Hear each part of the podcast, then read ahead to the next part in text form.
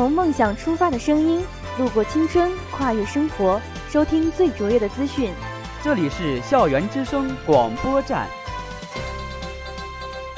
传递时事要闻，播报完满动态。接下来是午间新闻。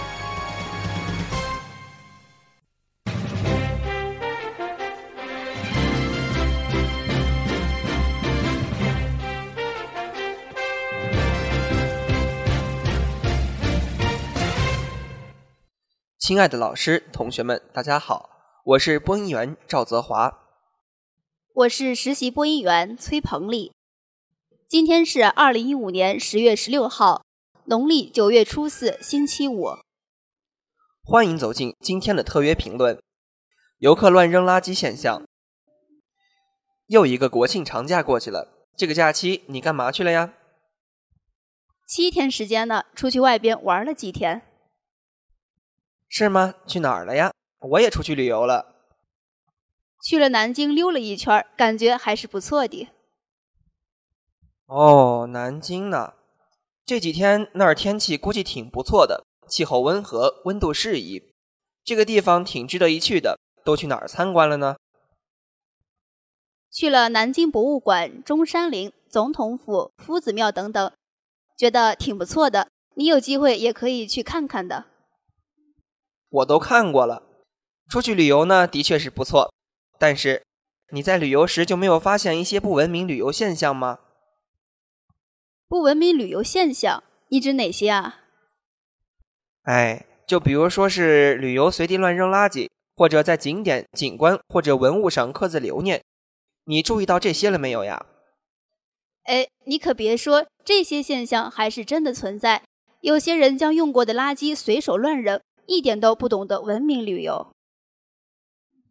是啊，现如今随着交通的便利，假期出行旅游的人也越来越多了。而随国庆的小长假结束，许多问题也随之暴露。应该没有你说的那么严重，只是一些小问题而已吧？小问题，千里之堤溃于蚁穴的道理，难道你不懂吗？长短假期期间，中国民众缺失公德心的问题表露无遗。你说的挺有道理的。国庆假期期间，全国各大旅游景点遭受垃圾炸弹轰击，许多旅游胜地变成了垃圾池。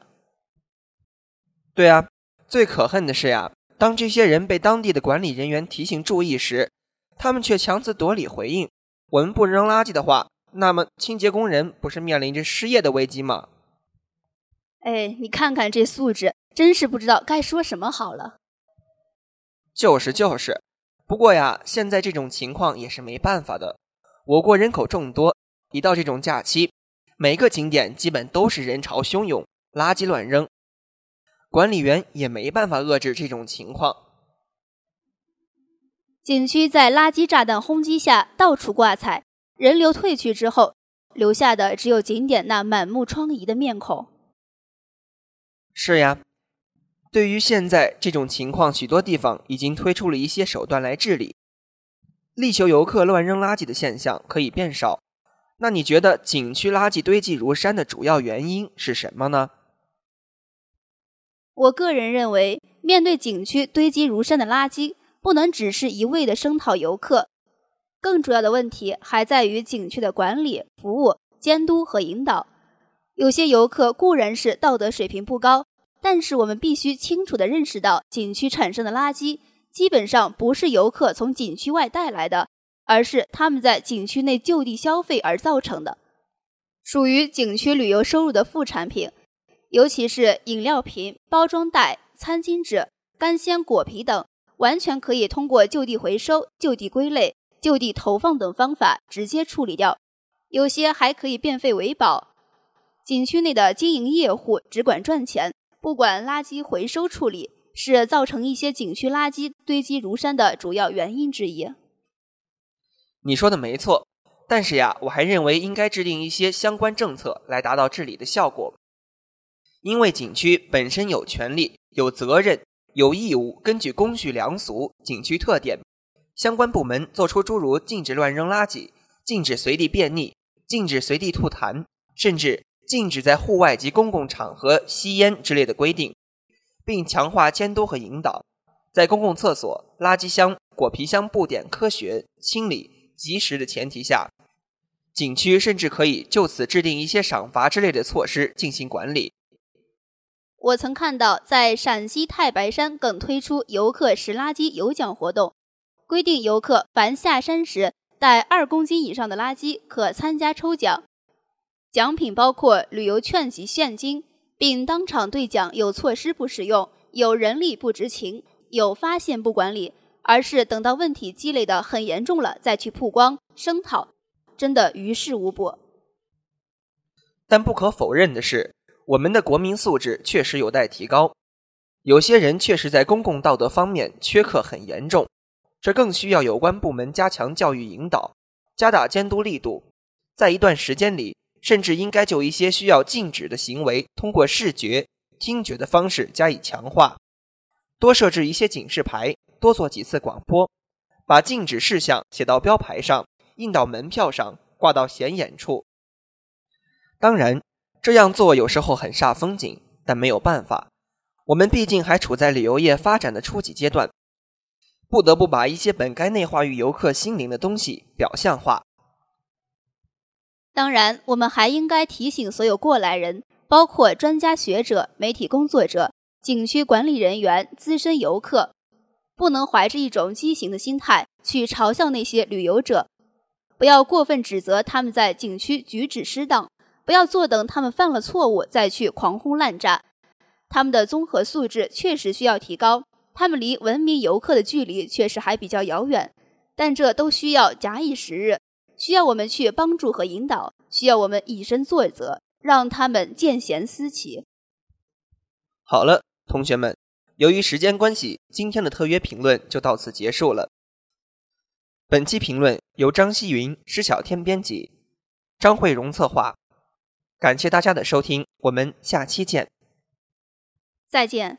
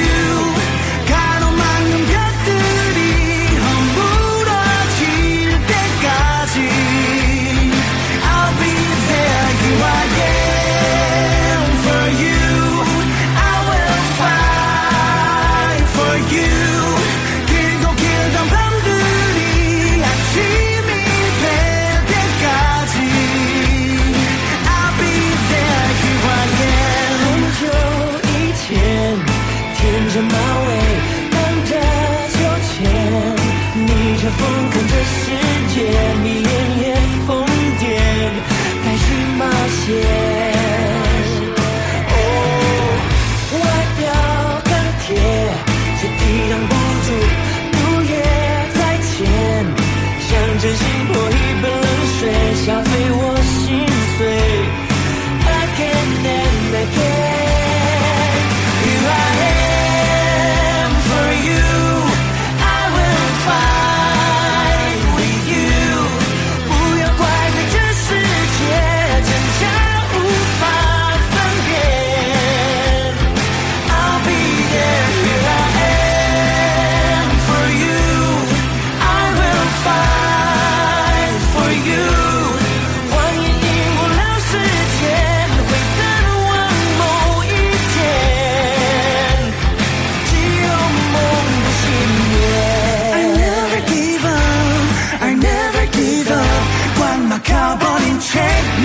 she